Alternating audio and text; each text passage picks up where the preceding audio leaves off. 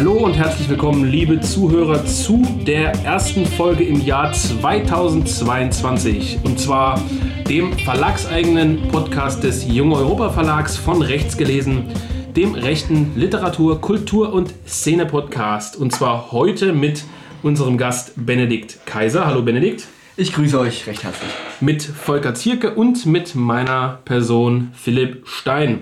So, Benny, schön, du hast es endlich geschafft mal wieder in den Podcast. Ja, niemals ja. ruhen äh, ist nicht umsonst die Devise und die wird auch wieder heute eingehalten. Schön. Wir haben, äh, heute, wir haben heute natürlich, wie immer, ich haben sich schon mehrere Zuhörer immer beschwert, weil wir in einigen Episoden vergessen haben, anzustoßen, unter anderem mit äh, Thor von Waldstein, mhm. wurde sich beschwert, was denn da getrunken wurde. Ähm, deswegen wollen wir das ganz an Anfang stellen. Freunde, euch noch ein gutes neues Jahr heute mit einem mh, hm, Sternquell ausnahmsweise. Kann man auch hier in Dresden kriegen, kann ich jedem empfehlen. Ist ein Pilsener aus dem Vogtland, aus Plauen genauer gesagt. Ja, du bist ja nicht so ein äh, Fan der sächsischen Biere, Benedikt, ne? Ich finde es erstmal wichtig, dass wir dieses Thema heute ausführlich diskutieren. äh, gibt solche und solche. Es gibt aber sonst keine Themen. Es gibt solche und solche. Sternquell ist in Ordnung, andere mag ich jetzt weniger aber du hast jetzt geöffnet, jetzt wird es auch getrunken. So ist es. Also, wollen nicht lang palabern. Ähm, wir haben im Vorfeld dieses Podcasts eine kleine äh, Fragerunde gemacht auf äh, Twitter, Telegram und Instagram, den Kanälen, die wir vom Verlag noch haben, und ähm, gebeten, Fragen äh, zu notieren, die wir Benedikt Kaiser heute stellen könnten. Ähm, Tatsächlich haben wir ausnahmsweise auch mal in Betracht gezogen, die Fragen wirklich zu stellen und die besten notiert. Es ist aber, ja, man könnte sagen, eine Kleinigkeit. Wir werden noch untersuchen, ob es eine Kleinigkeit ist. Eine Kleinigkeit, die sehr aktuell ist, dazwischen gekommen, ähm, die wir heute diskutieren wollen. Und im Anschluss werden wir dann auch einige der Fragen, die gestellt wurden, beantworten, ohne sie zu stellen. Heißt, ähm, es gab natürlich ähm, naturgemäß relativ viele Menschen, die äh, gesagt haben, wir sollen mit Benedikt Kaiser über den solidarischen Patriotismus sprechen, wir sollen gewisse Fragen äh, des Kapitalismus besprechen, des Liberalismus, also so das Themengebiet, in dem du unter anderem, Benedikt, äh, hauptsächlich zu Hause bist als Autor. Ähm, und das werden wir ja im, Thema, im, im Sinne des heutigen Podcasts auch besprechen, ohne dass wir die Fragen jetzt explizit stellen. Wir werden aber, und darauf haben wir uns geeinigt, in den nächsten 14 Tagen vielleicht dauert es auch ein bisschen länger, nochmal eine Sendung machen, wo wir wirklich so FAQ-mäßig vorgehen. Das heißt, eure Fragen, die ihr uns geschickt habt, ähm, zumindest die, die gut waren, kommen dran. Äh, wir werden auch mal was zu Fußball machen, haben wir gesagt. Da machen wir Gott. aber mal eine eigene Episode. Da kann, äh, glaube ich, äh, Volker viel beitragen mhm. als großer Fußballfan. Hast du überhaupt schon mal ein Fußballspiel gesehen? Nee. Also äh, ich war noch kein, bei keinem Fußballspiel anwesend. Ich habe es im Fernsehen schon mal gesehen, da läuft es ja gelegentlich. Noch nie bei einem Fußballspiel? Nee. Ja, soll ich zum FC Bayern München gehen oder was? Naja, es gibt auch andere Vereine in Bayern. Ja, Augsburg. Oder, hm, auch schlecht, stimmt. Ja, gut, aber du wohnst ja jetzt nicht in München, das ist jetzt ein bisschen Strohmann, den du hier aufbaust, das, der mir überhaupt nicht behagt. Dynamo Dresden? Ja, wäre ich zusammengeschlagen. Wobei Volker würde zum Dresden SC passen, so ein bisschen zu alternativ, ein bisschen. Naja. Ja, das fände ich auch in Ordnung. Gut. Gut. Also, wir kommen zum Thema, Lassen das wir, wir das. heute besprechen. Und Volker, welches Thema ist das? Was ist der kleine Aufreger, den wir als Anlass nehmen? Angeblich sei die Krise der Kapitalismus. Habe ich auf Twitter gelesen, äh, in einem Tweet. Und, in deinem Tweet? Ja, auch, und in dem Tweet von Jean-Pascal Home, äh, Folgeempfehlung an der Stelle. Oh, es war ein, es ist ein Thema, muss man äh, sagen, das ähm, so geringfügig ist, dass ähm, es verwundert, wie viel Energie da reingesteckt werden kann, äh, darüber zu diskutieren. Und da ist ja wahrscheinlich auch intern dann sehr, sehr viel gelaufen hinter den Kulissen.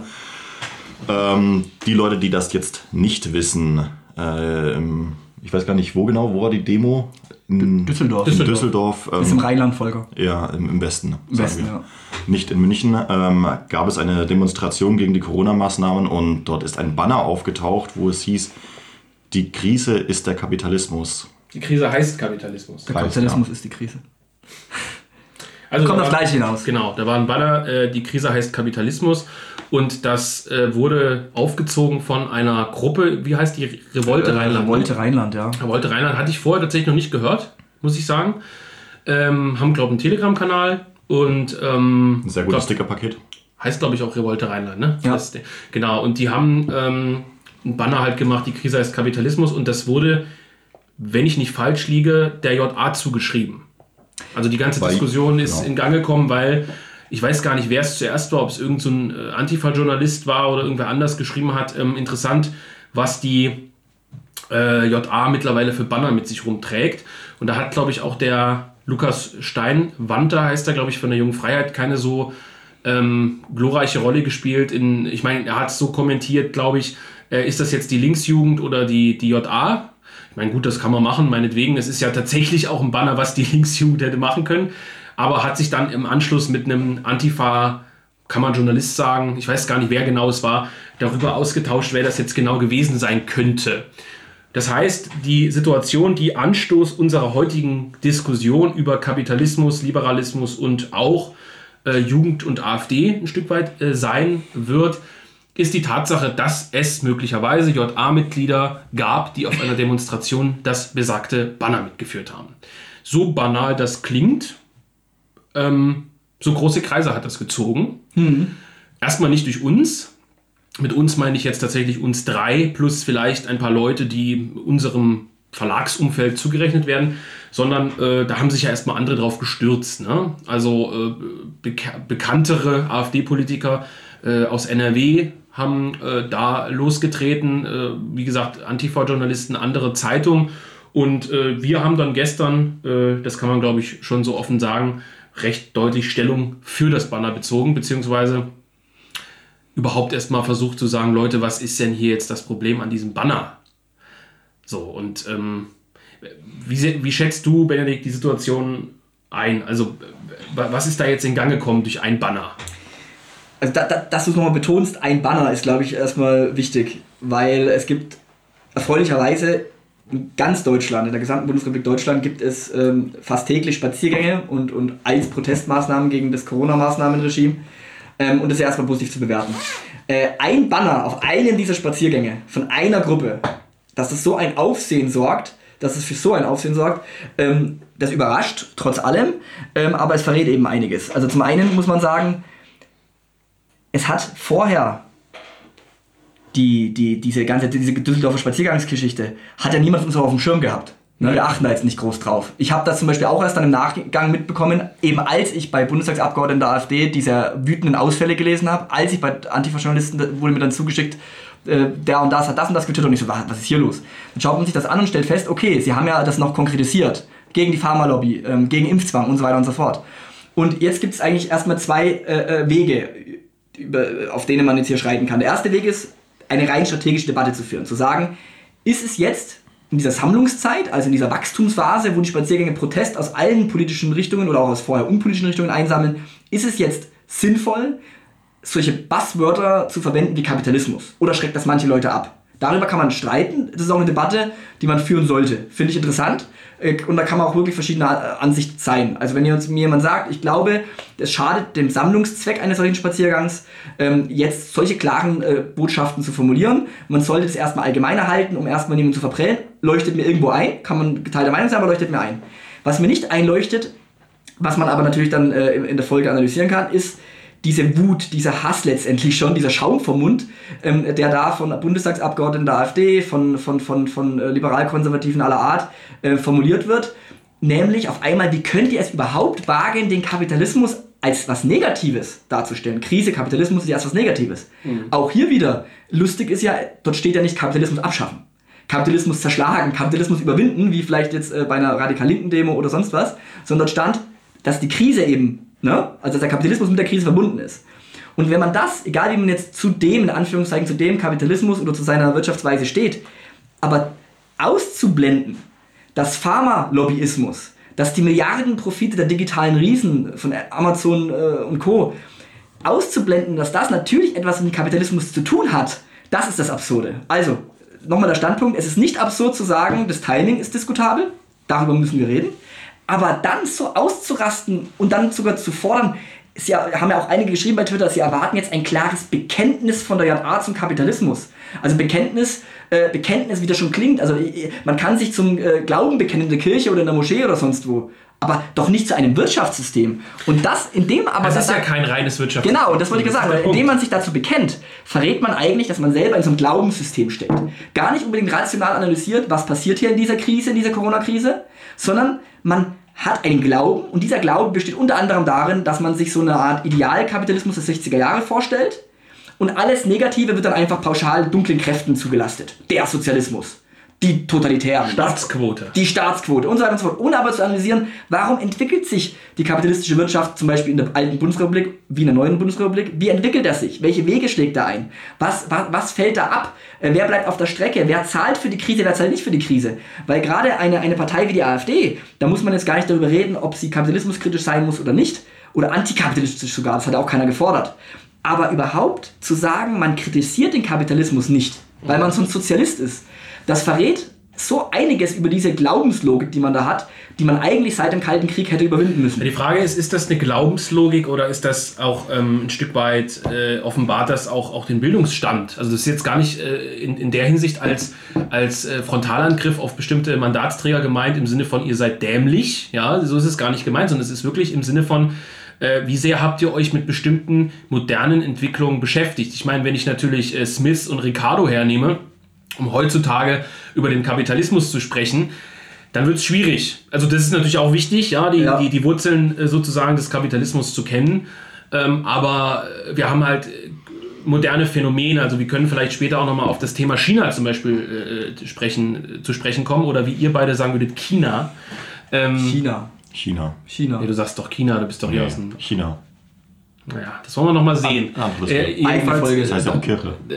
darauf, darauf, äh, darauf können wir nochmal zu sprechen kommen, weil die Frage ist, was ist Sta- Staatskapitalismus? Und äh, wir müssen auch unbedingt über das Wort Kooperatismus mal sprechen, Ja, weil ja. ich diesen, das Gefühl habe, dass niemand, der dieses verdammte Wort Kooperatismus verwendet, ein Wort, das im Mittelalter durchaus stark geprägt war und was auch im Faschismus ganz große Rolle gespielt hat unter Mussolini, nicht wirklich verstanden haben, was Kooperatismus eigentlich bedeutet. Aber ähm, auf die Details später. Lass uns mal kurz rekapitulieren. Noch einmal äh, zum Beginn der größeren Diskussion, damit jeder den gleichen Stand hat. Wir sprechen über einen Spaziergang in Düsseldorf, wo sich vermutlich viele tausend Menschen beteiligt haben, wo auch JA-Mitglieder da waren, wo auch Leute da waren, die zu irgendwelchen freien außerparlamentarischen Gruppen gehören. Und eine dieser außerparlamentarischen Gruppen hat dieses Banner getragen. Die Krise heißt Kapitalismus. Und jetzt wurde unterstellt, ich weiß nicht, ob es stimmt, muss ich ganz ehrlich sagen, dass diese freie Gruppe eigentlich auch JA-Mitglieder sind. Wird vermutlich so sein. Ich, also wie gesagt, ich kenne Kennen wir nicht. Also ich habe ich hab gelesen, Carlo Clemens, der JA-Bundeschef, hat es bei Twitter direkt dementiert. der auch aus NRW ist. der auch aus NRW ist, der auch unter Beschuss stand, obwohl er eigentlich gar nichts dafür kann. Also, äh, das sei dahingestellt. Fakt ist jedenfalls, dass Antifa-Journalisten dann Fotos gepostet haben, Mhm. wo einzelne JA-Mitglieder aus Sachsen-Anhalt, meine ich, zu sehen waren. Das war Sachsen-Anhalt? Sachsen-Anhalt. Äh, Und das war der Streitpunkt dann, ähm, äh, Steinwanter hat dann eben mit diesem Link Twitter Ja. ja. geschrieben. Also Ähm, heißt, wir wissen zum jetzigen Zeitpunkt nicht, vielleicht kann jemand das äh, wirklich unter die Folge schreiben, weil es im Prinzip ja auch egal ist. Es ist ja egal, ich wollte gerade sagen, das ist völlig egal, wer die Revolte Rheinland ist und wer nicht. Das kann erstmal egal sein. Wer sie kennenlernen will, soll dann auf den nächsten Spaziergang gehen und sie ansprechen. Gut, aber wir diskutieren ja auch über die Frage, waren es überhaupt JAler? Also ich meine, wenn es keine waren, dann braucht die, äh, pardon, AfD sich da auch überhaupt nicht reinmischen. Natürlich nicht. Also und offensichtlich, das Interessante ist ja auch, es gab ja offensichtlich bei diesem stundenlangen Spaziergang keine normalen Spaziergänger, die sich an dem Banner gestört haben und die Sprecher irgendwie in die Schranken gewiesen hätten, macht das weg. Sondern es war im Nachgang eine mediale, ein medialer äh, Sturm im Wasserglas. Wobei es eben nicht nur ein Sturm im Wasserglas war, sondern man kann eben anhand dieser einen Situation, anhand dieses, dieser besonderen Situation, kann man eben jetzt schon allgemeine äh, Rückschlüsse ziehen. Ja, eben, also heute, heute ist Montag, ja, wo wir den Podcast aufnehmen. Wenn ihr den hört, ist es Dienstag oder Mittwoch, weiß ich noch nicht, wie Ja. schnell es geht. Ähm, wir wissen ja nicht, was sich jetzt noch entwickelt. Also Genau. gestern gab es, ich meine, man darf Twitter ja auch nicht überbewerten, da sind irgendwelche Twitter-Scharmützel. Aber Ja. Fakt ist, das wird natürlich innerhalb der Partei wieder Folgendes auslösen. Ja. Es wird Bekenntnisse zum Kapitalismus geben, du hast es schon ausgeführt, als wäre das so, so eine Art äh, Ersatzchristentum für manche. Ähm, es wird natürlich dazu führen, dass Leute, die sich dadurch angegriffen fühlen, durch ein Banner angegriffen fühlen, Ja. ihr Profil schärfen. Also wieder sagen, hm, okay, alles klar, wir müssen wohl ganz klar zeigen, wir sind pro-kapitalistisch. Obwohl, wie gesagt, die Unterscheidung zwischen Kapitalismus, Marktwirtschaft und Co. die meisten auch nicht vornehmen können. Richtig. Ähm, das ist ja schon das nächste. Hast ja ein solidarischer Patriotismus ausgeführt. Können wir auch nochmal. Wir haben so viele Themen, aber wir haben ja auch ein bisschen Zeit. Und ähm, das heißt, also die Leute, die sich sozusagen selber als Kapitalisten bezeichnen, was ja schon irgendwo absurd ist, ja, Ja. diese Schubladen äh, denken, die werden jetzt ihr Profil schärfen und damit meine ich, also stumm machen, Leute ausschließen wollen, die, die, das, die sich nicht dazu klar bekennen. Es werden wieder Fronten entstehen.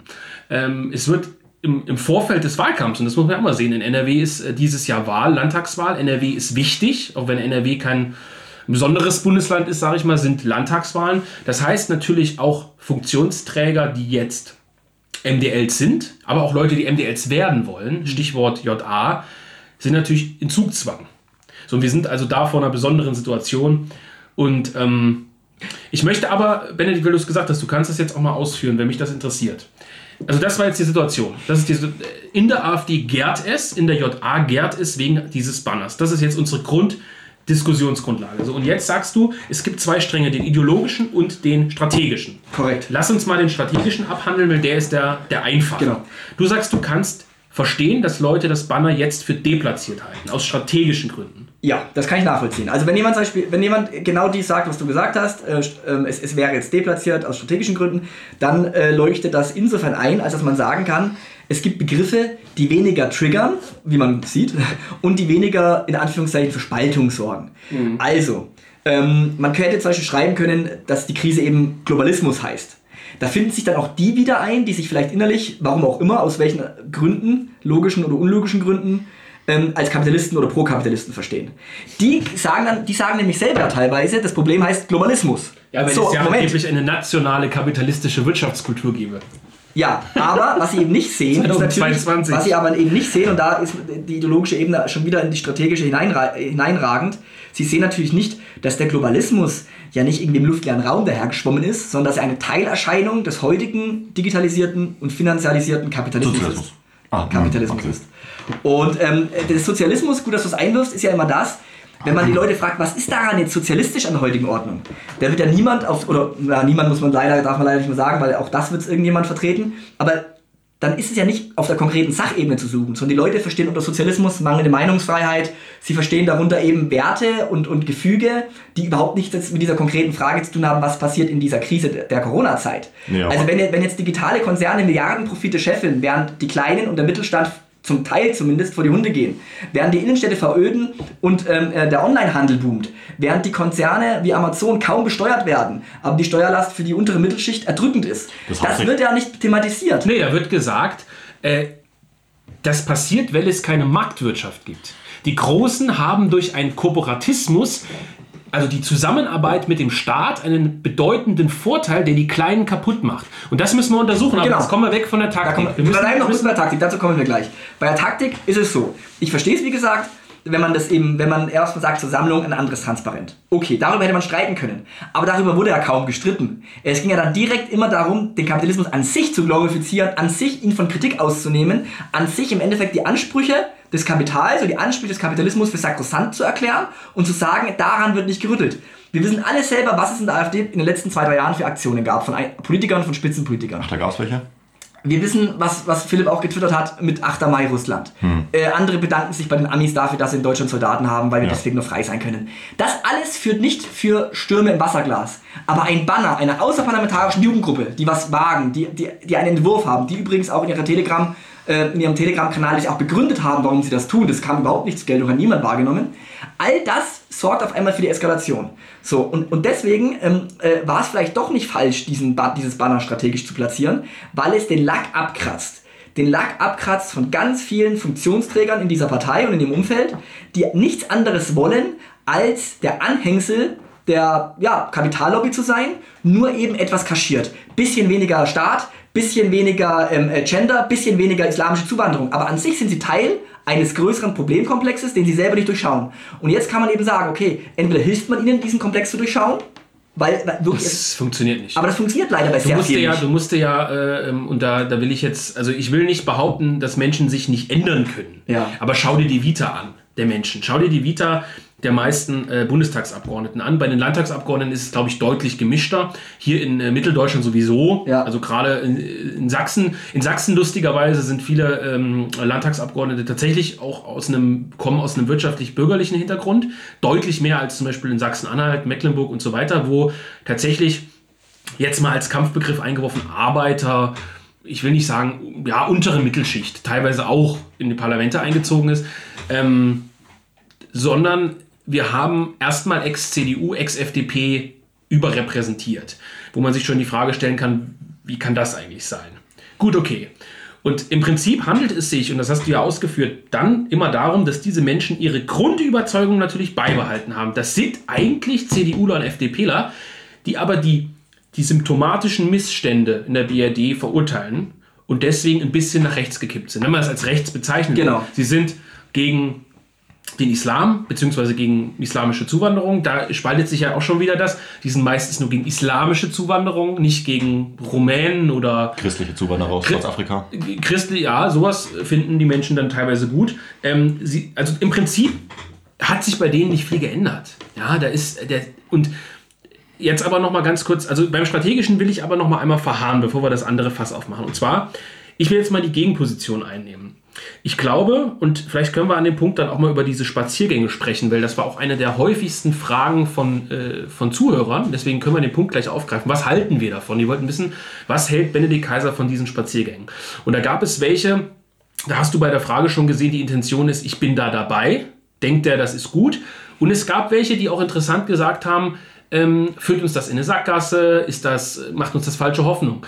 Und was ich jetzt sagen will, ist, ich glaube, wir sind bei den Spaziergängen immer noch in einer Phase des Wachstums. Es werden also mehr. Gerade im Westen, das hat mich sehr, sehr beeindruckt, wenn man immer sagt, der Westen ist verloren. Ähm, klar, da leben mehr Menschen, deswegen sollten theoretisch auch mehr auf Demonstrationen sein, ist relativ klar. Aber da gibt es ja wirklich große Geschichten. Also wenn ich jetzt wieder gucke, was die äh, ähm, äh, Frau Kaiser dort gepostet hat aus Hamburg, mhm. das ist schon Hammer. Also Respekt. Ja, natürlich. Klar sind 15.000 von, wie viel hat Hamburg? Keine Ahnung weiß ich jetzt nicht, 500.000 Einwohner oder so? Nee, deutlich über eine Million, ja. Echt? Na klar. Guck mal, ich habe keine Ahnung, kenne mich in Deutschland nicht aus. Aber, ähm, aber in Hamburg muss man wirklich nicht sein. Nee. Ist ja auch ähm, nicht Deutschland technisch gesehen. Okay, Dänemark, ne? Ach so, ich hätte jetzt auf ein anderes Land getippt, aber. Achso, nein, Quatsch. Also ähm, soll, soll heißen, das ist schon trotzdem beeindruckend. Und ich, ich, meine, ich, meine, ich meine, wir sind an dem Punkt trotzdem dieser Demonstrationen, dieser Spaziergänge, wo man natürlich auch mal langsam präzisieren muss. Man kann immer sammeln, sammeln, sammeln, sammeln. Aber wenn ich jetzt hier mal in Dresden gucke, im Dresdner Umland, wenn wir vielleicht nochmal weitergehen, Richtung Erz, Richtung Vogtland, Richtung was weiß ich, irgendwelche Regionen in, in Sachsen, also kleinere, abgehängtere Regionen. Die Leute gehen natürlich dorthin, weil sie die Corona-Politik ankotzt. Und da wird es keinen einzigen, auch nur ansatzweise stören, was da für ein Banner ist. Der hätte auch draufstehen, Kapitalismus zerschlagen. Der hätte auch draufstehen können, äh, mehr Kapitalismus wagen. Die Leute gehen dahin, weil das die einzige ihnen nahe Möglichkeit der Demonstration ist. Das ist kein weltanschaulicher Streit. Und ich denke, wenn kleinere Gruppen jetzt diese Proteste nutzen, um Forderungen zu präzisieren, und die Forderung war ja ganz konkret und auch richtig, dann ist das okay.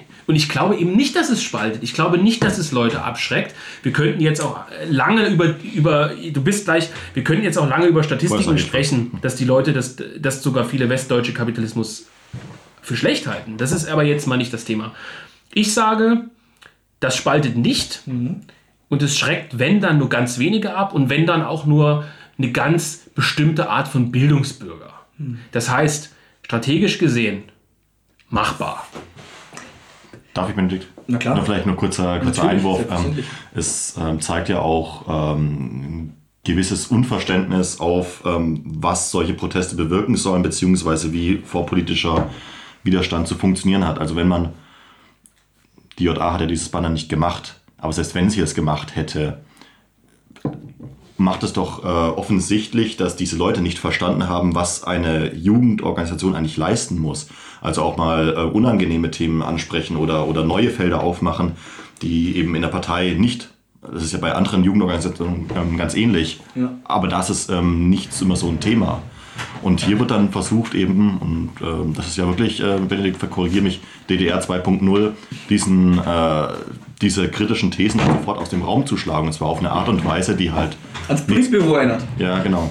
nee, ernsthaft. Also, wenn, wenn, hast du völlig recht. Äh, wenn, wenn man sich diese Wortmeldungen von einzelnen Bundestagsabgeordneten angeschaut hat, vor allem aus NRW, ähm, äh, die dann halt irgendwie schreiben, äh, ihr braucht Nachhilfe, Kapitalismus, im Kapitalismus, bla bla. Ja, wo haben sie denn Nachhilfe? Ich war Unternehmer. Jahr, wo haben sie denn die fünf, die fünf, Jahre, seitdem sie im Bundestag sitzen, was haben sie denn da gemacht für Nachhilfe? Also da haben scheinbar die weltanschaulichen Kurse gefehlt, für sich selbst auch. Aber ist ein anderes Thema.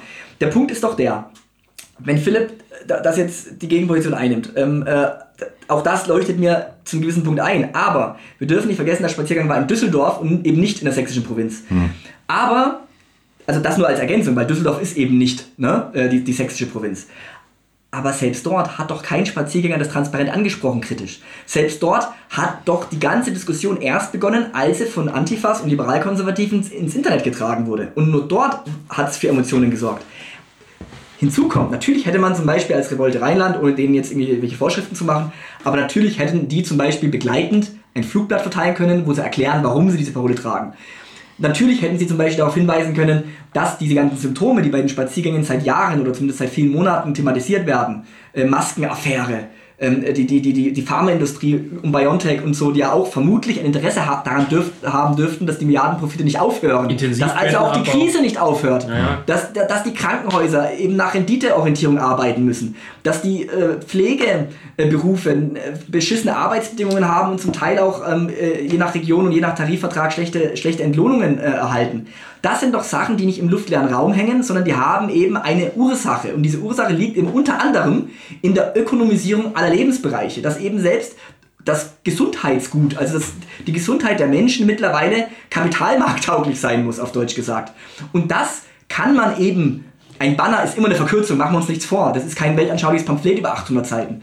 Aber natürlich ist es legitim zu sagen, die Symptome haben wir ein Jahr lang jetzt benannt aber jetzt verknüpfen wir die Symptome mal und sagen, es hat einen, eine, einen Namen. Ob der Name nur Kapitalismus ist, würde ich bezweifeln. Ist, wir haben in der, in, der, in, der realen, in der real existierenden Praxis haben wir nie eine reine Lehre, eine reine Form von etwas. Wir haben ein Mischsystem, in dem eben die kapitalistischen Anteile überwiegen, indem sie den Ton angeben. Wir haben aber auch andere Entwicklungen, nämlich einen Staatspaternalismus, der unter anderem daher rührt, dass der Staat eben in den 80er, 90er und frühen 2000er neoliberal umgebaut wurde. Er ist der Staat war nicht mehr der, der die Daseinsvorsorge sichert etc., sondern er war vor allem auf einmal ein Dienstleister für die großen Konzerne, für die Interessen der Wirtschaft.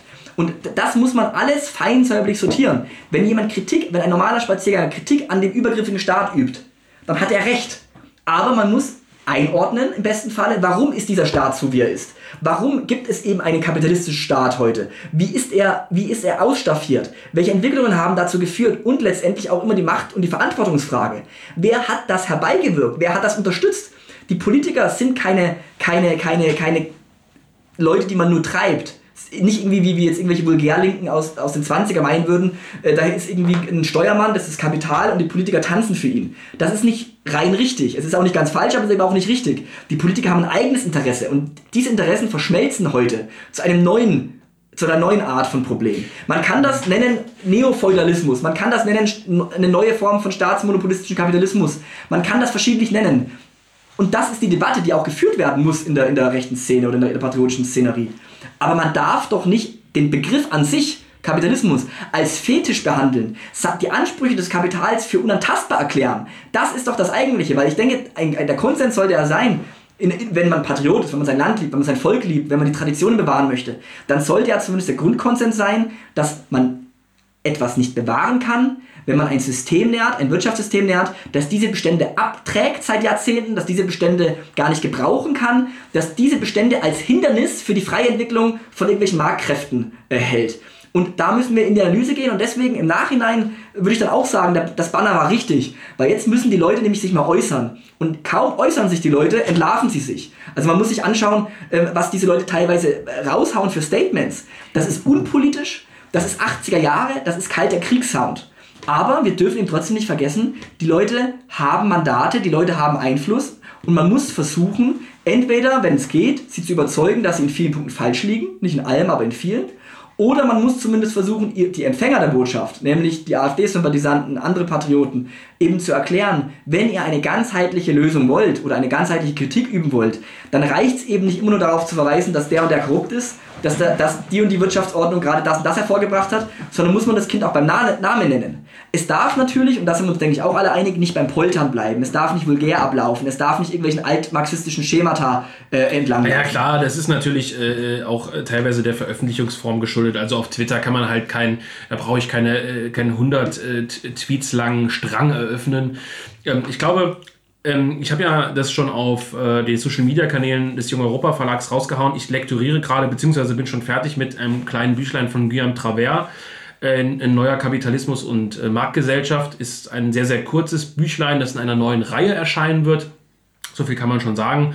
Ähm, und das ist ein extrem wichtiges Buch, hat nur 70.000 Zeichen, also für die Leute, die sich das in etwa vorstellen wollen, zwischen 60 und 80 Seiten in so einem kleinen Buchformat, äh, so in Richtung Kaplaken von der Länge, von der Dicke so. Ähm, und da wird mal erklärt, was, was der Kapitalismus eigentlich ist. Also wirklich von null, von null angefangen.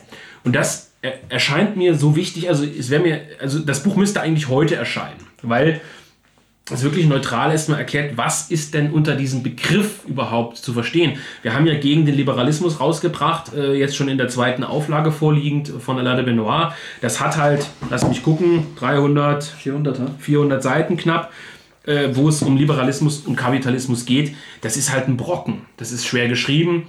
Das ist jetzt nicht für jeden, äh, sag ich mal, 18-jährigen Aktivisten was so. Und das soll jetzt kein Werbeblock sein, sondern in diesem Buch, und darauf will ich hinaus, ist was sehr Wichtiges, äh, ist was sehr Wichtiges verewigt. Und das, das hat es mir auch nochmal vor Augen geführt. Ein Gros der Kapitalismus-Befürworter und äh, der Vulgär-Befürworter hat eigentlich nur ein Argument. Und zwar dieses Argument heißt, Kapitalismus ist der Wohlstandsgarant. Das heißt, man verbindet im Kopf, gerade als Westdeutscher, leider auch oft als Ostdeutscher, weil natürlich die Lebensbedingungen nach der DDR besser sind. Also das ist ganz klar, also wie lebe ich persönlich, was habe ich für Auswahlmöglichkeiten, wie schön ist mein Haus, meine Wohnung, brauchen wir gar nicht drüber sprechen, äh, über diesen Punkt. Kapitalismus und Marktwirtschaft, äh, mal in einen Topf geworfen, gleich gute Lebensbedingungen und dann nochmal gleich äh, freie Entfaltungsmöglichkeiten. Also ich kann, ich darf eine Firma gründen, ich darf äh, sagen, ich arbeite morgen woanders, was mir vielleicht in, in einem äh, streng sozialistischen oder sagen wir mal kommunistischen an, angedeuteten System vielleicht verboten ist. Kann jetzt meinetwegen der, der Bauer, sage ich jetzt mal blöd, der, äh, der, der, was weiß ich, 30er, 40er, 50er Jahre nicht einfach sagen, ich werde jetzt irgendwie Hand, ich werde jetzt irgendwie was weiß Kaufmann oder so. Okay, äh, mal dahingestellt. Und diese erstmal ist die Frage, die Travers dann aufwirft, gab es nicht schon vor dem Kapitalismus reiche Gesellschaften? Und die kann man, glaube ich, sehr einfach mit Ja beantworten. Ne? Also das ist im Prinzip absurd. Ähm, der Kapitalismus ist ja in der heutigen Form, ja, wann, wann würde man den ansetzen? Ist, lässt sich jetzt drüber streiten, ist aber ein ziemlich junges Phänomen. Also er kommt auf mit der Moderne. Er geht Hand in Hand mit der Moderne, er geht Hand in Hand, jetzt mal ganz sch schülertechnisch gesprochen mit der Dampfmaschine, mit der, mit der Kohle, mit, mit der Erhöhung der, äh, der Mobilität vor allem, also der, der, der Bahn und so weiter und so fort. Und ähm, heute natürlich mit der Digitalisierung. Und so, heißt, es gibt nicht kapitalistische Gesellschaften in, im heutigen Definitionssinne, die auch reich waren. Also reich im Sinne von gute Lebensbedingungen. Das ist mal das Erste. Das lässt sich ziemlich leicht widerlegen. Da kann man natürlich jetzt kommen und sagen, ah, guck dir mal die alten Ostblockstaaten und so weiter an. Das ist eine andere Diskussion. Oder diese klassischen Bildchen, die dann irgendwelche Leute im Internet teilen. So sah Berlin 1970 aus und so heute. Das ist natürlich verkürzt, aber okay. Und das Zweite ist eben Freiheit. So, und jetzt kommen wir zum, zum, zum ideologischen Kern, mal weg von der Strategie. Und da lese ich mal, ich habe es jetzt mal gerade rausgeholt gegen den Liberalismus, kleiner Werbeblock. Benoit fängt ja gleich so an, dass er schreibt, und das finde ich sehr interessant. Behauptet jemand, dass der Liberalismus die dominierende Ideologie unserer Zeit ist, und hier könnte man Liberalismus auch durch Kapitalismus ersetzen, dann finden sich immer gute Geister, die sich darüber empören und dabei unter anderem auf den Betrag der öffentlichen Ausgaben oder die Höhe der Zwangsabgaben hinweisen. Das ist aber eine verkürzte Sicht der Dinge. Eine liberale Gesellschaft ist nicht genau das gleiche wie eine liberale Ökonomie. So, und jetzt sind wir, jetzt bin ich mit meinem kleinen Monolog auch gleich zu Ende. Wenn man sich dann Äußerungen aus der sage ich jetzt mal vorsichtig, JA-Spitze anschaut oder von Funktionären anschaut, die dann sagen, wir haben äh, eine Staatsquote von so und so, wir haben Wohnungen, die dem Staat gehören, wir haben ein Gesundheitssystem, was dem Staat gehört, wir haben eine staatliche Rentenvorsorge, wir haben eine staatliche Ar äh, Vorsorge für, für, äh, für, für Arbeitslose. Ja.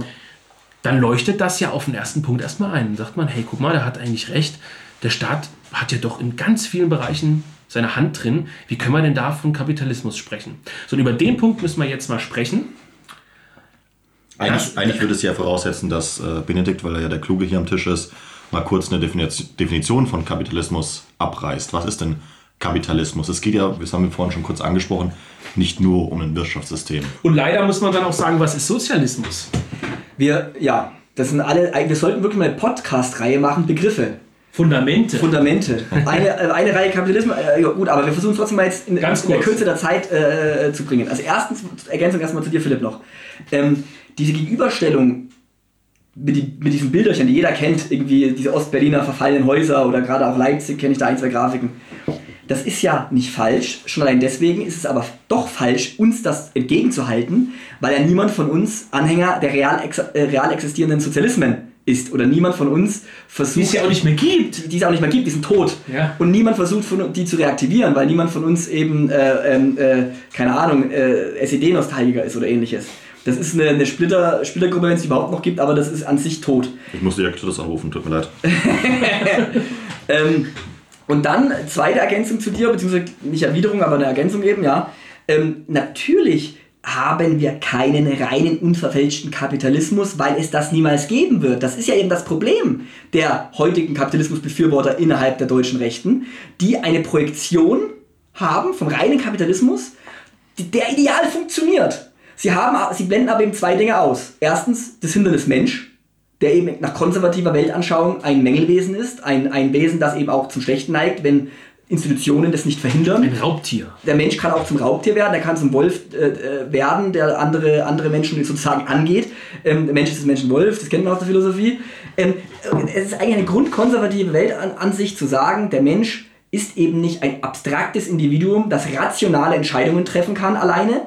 Ein Mensch, der permanent frei, rational sich für Dinge festlegt und dann auf dem Markt gewinnbringend einsetzt, weil es ihm so einleuchtet und alle anderen genauso handeln. Das ist eben eine kapitalistische Abstraktion, die gibt es nicht. Da so. fragt man sich, mit wem diese Leute zu tun haben. Na, sie haben zu tun zum Beispiel mit einer verkürzten äh, Vulgärökonomie, äh, äh, die sie halt so als gut empfinden, weil sie eben das wollen. Sie wollen ja, aber, das ja auch. Aber waren die noch nie auf einem, auf einem Dorffest? Und haben sich mal 80% der Leute angeguckt und das soll gar kein Angriff auf diese Menschen sein. Aber so, soll jetzt jeder in Deutschland äh, äh, befreit werden von der staatlichen äh, Altersvorsorge und sagen, ja, äh, ich kaufe mir Wertpapiere, ich lege meinetwegen in Kryptowährungen an, ich kaufe mir zwei Wohnungen, die ich renoviere, dann kann ich mir ausrechnen, was ich im Alter für einen Prozentsatz an Rendite aus meinen Wohnungen rausziehe. Ja. Das ist, das, das ist wirklich Moment, Unsinn. Sie, Sie, gehen eben, Sie gehen eben erstens, also erstens, ich will es nur zu kurz zusammenfassen, Sie gehen von einem falschen Menschenbild aus. Also falsch aus unserer Perspektive. Sie gehen, Sie gehen im Weiteren davon aus, dass der Markt als Idealzustand mal existiert hat oder existieren kann. Aber Idealzustände gibt es nicht auf dieser Erde, weil eben auf dieser Erde der Mensch wirtschaftet und der Mensch handelt und der Mensch politisch ist. So. Und der Mensch auch ein Gemeinschaftswesen ist, das nicht äh, den ganzen Tag über Wirtschaft nachdenkt, sondern vor allem sein Leben nachgehen will, seine Familie ernähren möchte. Und hier sind wir beim zweiten Problem dieser liberal-konservativen angelangt, ähm, auch wenn es da Ausnahmen gibt mit Sicherheit. Aber wir nehmen es als, als mal als Arbeitsbegriff, dass sie die Belange der Wirtschaft als Kernziel ihrer eigenen Arbeit sehen, offensichtlich. Eigentlich müsste man als Rechter, egal welcher Strömung der man angehört, sagen, das Entscheidende ist, dass die Wirtschaft die Ergebnisse erzielt, die dem Volk und der Politik des Volkes nützen. Aber das hat sich mittlerweile gelöst.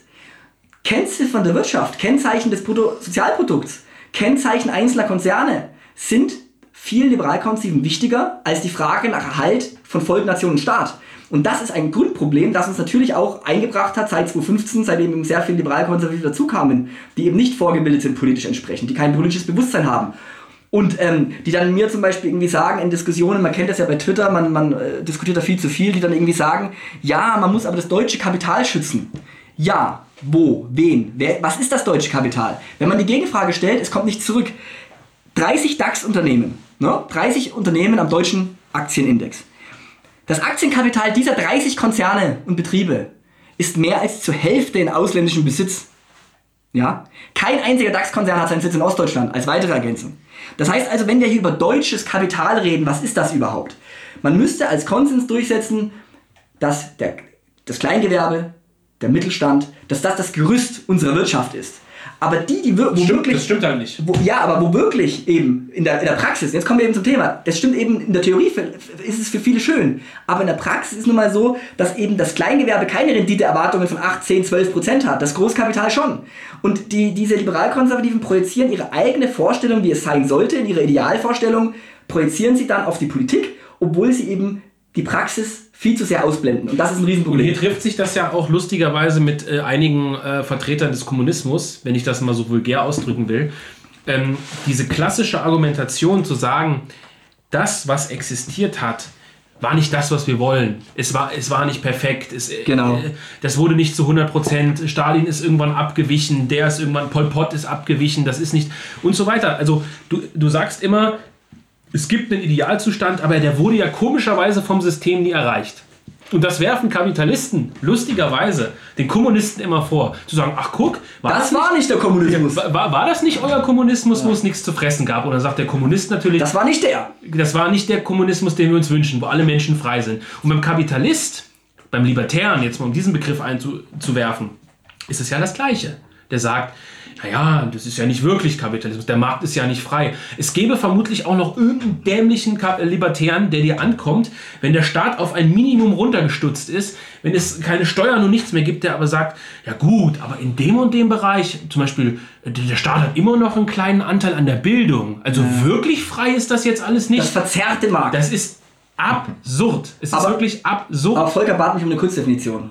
Kurz, Richtig, wir wollen, wir, wollen, wir wollen uns nicht anhören, dass das nicht geliefert wurde. Genau, also äh, wir machen, das ist mein Vorschlag übrigens, wir machen wirklich da mal eine 45-Minuten-Sendung drüber. Weil, wenn ich jetzt in einer Minute was sage, wird immer wieder einer kommen, der sagt, es ist verkürzt. Aber wenn wir davon ausgehen, dass man eine Ordnung dann kapitalistisch nennt, im heutigen Sinne, im heutigen, in der heutigen Zeit, wenn zum einen eben die Profitorientierung an erster Stelle steht, wenn der Trend dazu hingeht, dass eben ein, dieses, dieses klassische Idealbild vom inhabergeführten Unternehmen nicht mehr der Norm dort entspricht, wo die wirklichen Gewinner erwirtschaftet werden, wenn das Privateigentum im Weiteren an Produktionsmitteln herrscht und wenn der Profit wieder eingesetzt wird, um mehr Profit zu erzielen. Also wenn diese Verwertung des Werts sich sozusagen als, als, als Selbstzweck ver, ver, ja, perpetuiert, verewigt und das im Endeffekt das Ansehen der Produktion ist. Wenn es also nicht darum geht, Bedürfnisse zu befriedigen, Also keine Bedarfsdeckung. keine Bedarfsdeckung, genau, wenn keine Bedarfsdeckung das Ziel ist, sondern das Ziel ist, die Bedürfnisse zu wecken, um dann Produkte in den Raum zu werfen oder auf den Markt zu werfen, der diese selbst geschaffenen Bedürfnisse wieder befriedigt, um daraus dann neue äh, äh, äh, äh, Perspektiven zu, äh, zu bieten, die dann wieder befriedigt werden durch neue Produkte, durch neue Konsumoptionen. Im Grunde genommen ein System, in dem es ganz, ganz, ganz banal gesagt nur darum geht, Geld zu verdienen. Wenn man wenn man's- es runterbricht, ja. Aber Geld muss man natürlich in jedem Staat, in jeder Ordnung verdienen.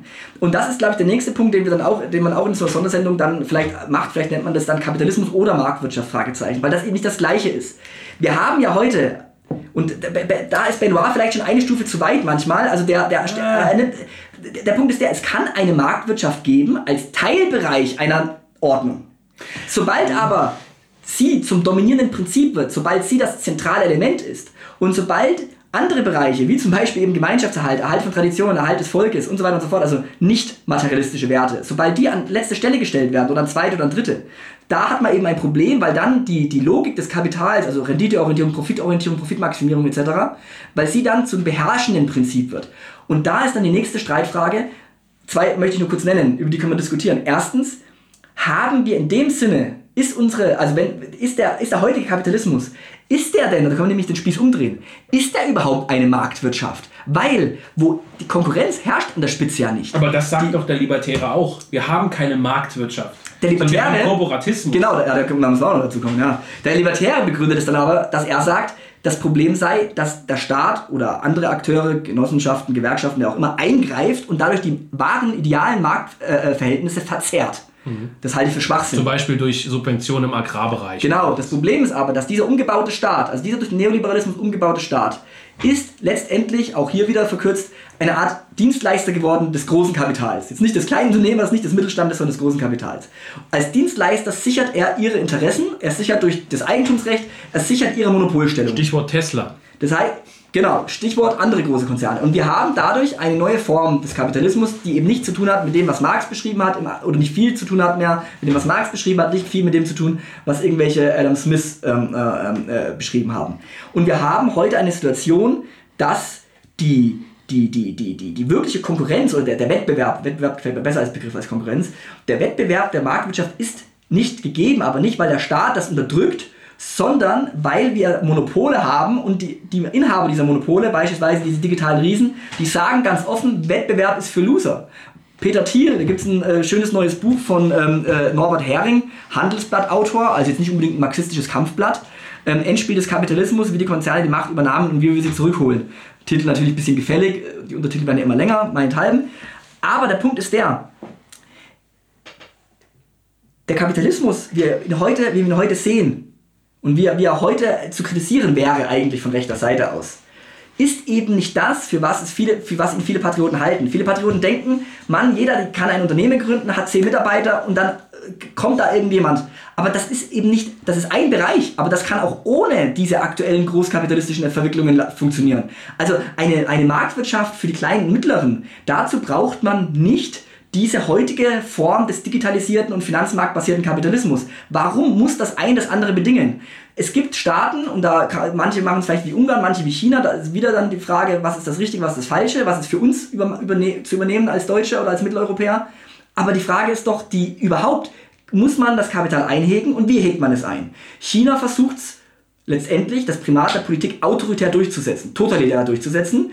Die, die, Markt, äh, die Marktwirtschaft ist eine sozialistische Marktwirtschaft, ist es trotzdem eine kapitalistische Funktion. Ja, du hast ja trotzdem in China, und das ist jetzt das, das, das Wohlstandsthema, du hast ja in China trotzdem, ich weiß nicht, ob es die höchste Zahl an Millionären und Milliardären ist, vermutlich, ich weiß es nicht aus dem Kopf, ähm, ich weiß es von verschiedenen äh, Wirtschaftszweigen, wo praktisch der Einkauf, also wo, wo chinesische Privatmänner jetzt blödes Beispiel, aber im Bereich zum Beispiel von Whisky, die äh, dort Flaschen ähm, für 5000 Euro, ja. die normalerweise im Jahr 100 Mal verkauft werden, die einfach leer gekauft werden, wo ein chinesischer Geschäftsmann sagt, ich kaufe jetzt den ganzen Bestand an Flaschen, die 50 Jahre alt sind. Ja. Äh, das ist nur so auf einem ganz kleinen Bereich. Das, der aber zeigt, ähm, in China gibt es natürlich wiederum auch in, in, in der kleinen Schicht der oberen 1% ganz massive Milliardäre, Natürlich. Millionäre. Und das heißt, ähm, es gibt ja Leute, die China auch als Sozialismus betiteln, beispielsweise oder so. Auch dort wird ja Geld verdient. Natürlich. Warum? China hat durch die Öffnung, der, durch die Teilöffnung der Märkte, sie nutzen die Dynamik des Kapitalismus, auf, auch auf globaler Ebene natürlich, mit ihrem Projekt Neue Seitenstraßen und anderes. Sie nutzen die Dynamik des Kapitalismus, versuchen aber immer dann Halteseile einzuziehen, die sie autoritär durchsetzen. Egal wie man da jetzt dazu steht, das ist jetzt nur eine deskriptive, ja. Äh, ist eine Beschreibung letztendlich.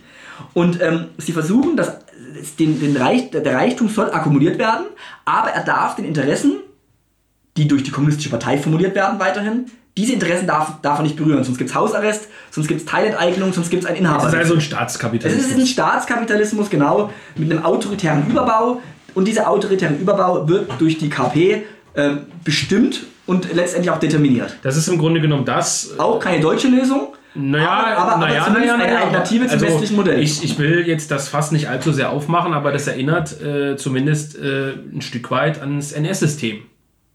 Also im NS-System haben wir im Grunde genommen, finden wir auch, ähm, äh, ja, mögen mich einige Zuhörer jetzt attackieren, aber es ist halt die Wahrheit, finden wir im Grunde genommen auch eine Art gelenkten Kapitalismus mit Teilbereichen, die halt sozialisiert waren, also im Sinne von äh, ja. auf sozialistischer Basis beruht.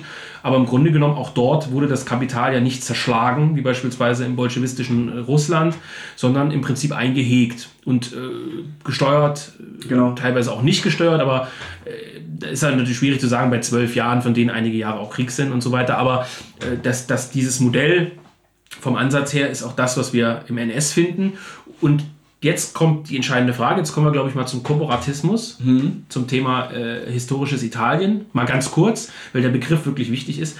Äh, vorher vielleicht noch ein ganz kleiner Einwurf, aber das müssen wir wirklich, wirklich in der Extrasendung machen. Der Guillaume Travers schreibt nämlich, dieses Abstellen auf die Marktgesellschaft, also auf, auf die, äh, ja, diese Trennung zwischen Kapitalismus und äh, Markt sozusagen ist ein bisschen trügerisch, weil dadurch, dass eine Ware auf den Markt kommt, in den Markt eingeführt wird, erhält sie einen Wert.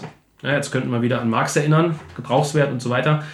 Ähm, erhält sie einen Wert, der nicht danach bestimmt wird, was sie leisten kann, sondern was sie kostet. Also was, sie erhält einen im Grunde genommen fiktiven Wert.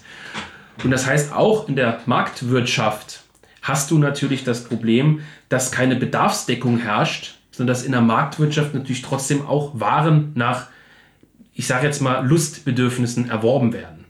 Und dem will ich ja gar nichts entgegen sagen. Ich trinke auch gern meinen Gin, ich trinke auch gern meinen Whisky. Das ist sicherlich auch keine Bedarfsdeckung. Also keine strikte Bedarfsdeckung. Gut, man kann darüber streiten, ob Alkohol vielleicht doch zur Bedarfsdeckung gehört, aber. Ähm, du konsumierst das Produkt letztendlich. Im, Im Endeffekt ist es ein Luxusprodukt. Ja. Aber trotzdem ist es natürlich auch in der Marktwirtschaft so, dass dort überflüssige Dinge zuhauf verkauft werden können zu einem Preis, der ihrem, ja, ihrem ihrem wirklichen Wert sozusagen nicht entspricht. Das heißt, auch dort entfällt das Sakrale ja. äh, und so weiter. Das heißt, es ist schon auch eine Form, über die man sprechen kann, ob sie so gut ist. Also ich, schlage zwei Dinge vor. Erstens, das ist wirklich eine Sondersendung. Ja, ich schlage zwei Dinge vor. Erstens, wir machen, sobald der Band erscheint äh, im Jungen Europa Verlag, machen wir dazu unbedingt eine Sondersendung. Ne? Ja. Äh, das ist das Erste. Ähm, der, der, das, kann man, also, ja, das kann man nämlich so und so dann beantworten. Äh, zweitens, ähm, äh, kann man vielleicht als Zwischenfazit zu diesem Aspekt jetzt nur festhalten, wiederum verkürzt, aber eben als Zwischenfazit nur, der Markt oder Märkte muss es geben als Plätze der gesellschaftlichen Interaktion für Produkte etc., für Waren. Die Frage ist eben nur, muss alles vermarktet werden, auf Deutsch gesagt, muss alles äh, im Rahmen der Rentabilitätslogik ersticken oder nicht? Und da würde ich sagen, ist eine konservative rechte Grundauffassung seit den seit Preußen letztendlich, seit Mitte des 19. Jahrhunderts spätestens, ist die Grundhaltung, es gibt Bereiche, die müssen aus der Rentabilitätslogik, aus der marktwirtschaftlichen oder auch kapitalistischen Logik rausgenommen werden. Das, das deckt die Grundversorgung ab. Strom, Wasser, Gesundheit und ähnliches. Nahrung. Nahrung, na, na, ja, wobei Nahrung würde ich wieder sagen, die Grundnahrungsmittel ja, aber genau. du hast selber Whisky angesprochen, ähm, da, da, da, da, würde ich schon sagen, natürlich kann da der. Nee, nee klar, aber warum, warum, warum, muss der Arbeiter, der halt wenig Geld zur Verfügung hat, mal pauschal gesagt, die, äh, ich will jetzt keinen Konzern nennen, die Wurst für 88 Cent kaufen, haha, die halt Müll ist und der, der sich leisten kann, kauft halt die geile Demeter ja, Bio-Wurst. Genau. Äh, da aber muss der Staat schon, äh, genau. da bin ich schon so sozialistisch zu sagen, der, der Staat muss allen gutes Essen ermöglichen. Er muss es ermöglichen, aber er muss er, ja, aber auch das ist eigentlich wieder eine neue Diskussion. Ich wollte ja gerade einen Konsens schaffen und keine neue Diskussion. Ja, du ähm, bist eh so ein bisschen versöhnlich. Das, ich auch das, das, mein, das, ist ja mein Naturell. Ja, ja, aber so ist es halt. Äh, der eine ruft mich früh an und sagt, was das für eine Twitter-Eskalation war. Du sagst, ich bin versöhnlerisch. Ne? Das ist halt immer jeder Standpunkt. Ja. Aber der Punkt ist der, es muss Bereiche geben, die sind nicht der Rentabilitätslogik, der Renditeorientierung unterworfen. Und das sind wir beim Transparent von Beginn.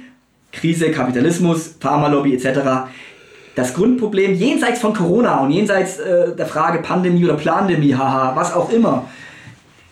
Gesundheit ist kein Gut, mit dem man irgendwelche Börsenergebnisse erzielen muss. Gesundheit ist kein Gut, mit dem spekuliert werden darf. Gesundheit ist im Bereich der staatlichen Grundversorgung zu gewähren. So. Und das hat nichts zu tun mit Kommunismus oder mit, mit, mit, mit was auch immer, mit, mit DDR 3.0, 8.0, Sowjetunion 7, Punkt 1, ja, sondern das ist einfach eine rechte Grundhaltung. Der Libertäre ist halt kein Rechter. Der, Libertä so. der, Libertäre sagt halt an dem Punkt, der Staat kann es aber nicht. Der Staat konnte es und kann es. Wir, wir, was heißt der Staat? Gut, ist natürlich der nächste Punkt. Ähm, die BRD äh, kann es vielleicht wirklich nicht. Die, genau, die BRD, das die, ist, die handelnden, das ist die handelnden, genau, das ist der Scheidepunkt. Die handelnden BRD-Eliten zeigen ja, dass sie es nur unzureichend können. Oder zumindest nicht in dem Interesse, was dann dem Volksganzen dient. Aber das wäre jetzt wieder die nächste Diskussion, das wäre kein Konsensstreben, ne? versöhnlerisch. Der Punkt ist doch, wenn eben ein Krankenhaus nicht kommunal betrieben wird, und übrigens, wir haben ja nicht nur die Frage Konzern oder Staat, sondern es gibt noch ganz, ganz viele Grautöne, es gibt viele Zwischentöne. Und ähm, da, es gibt eben auch die Form der kommunalen Krankenhäuser.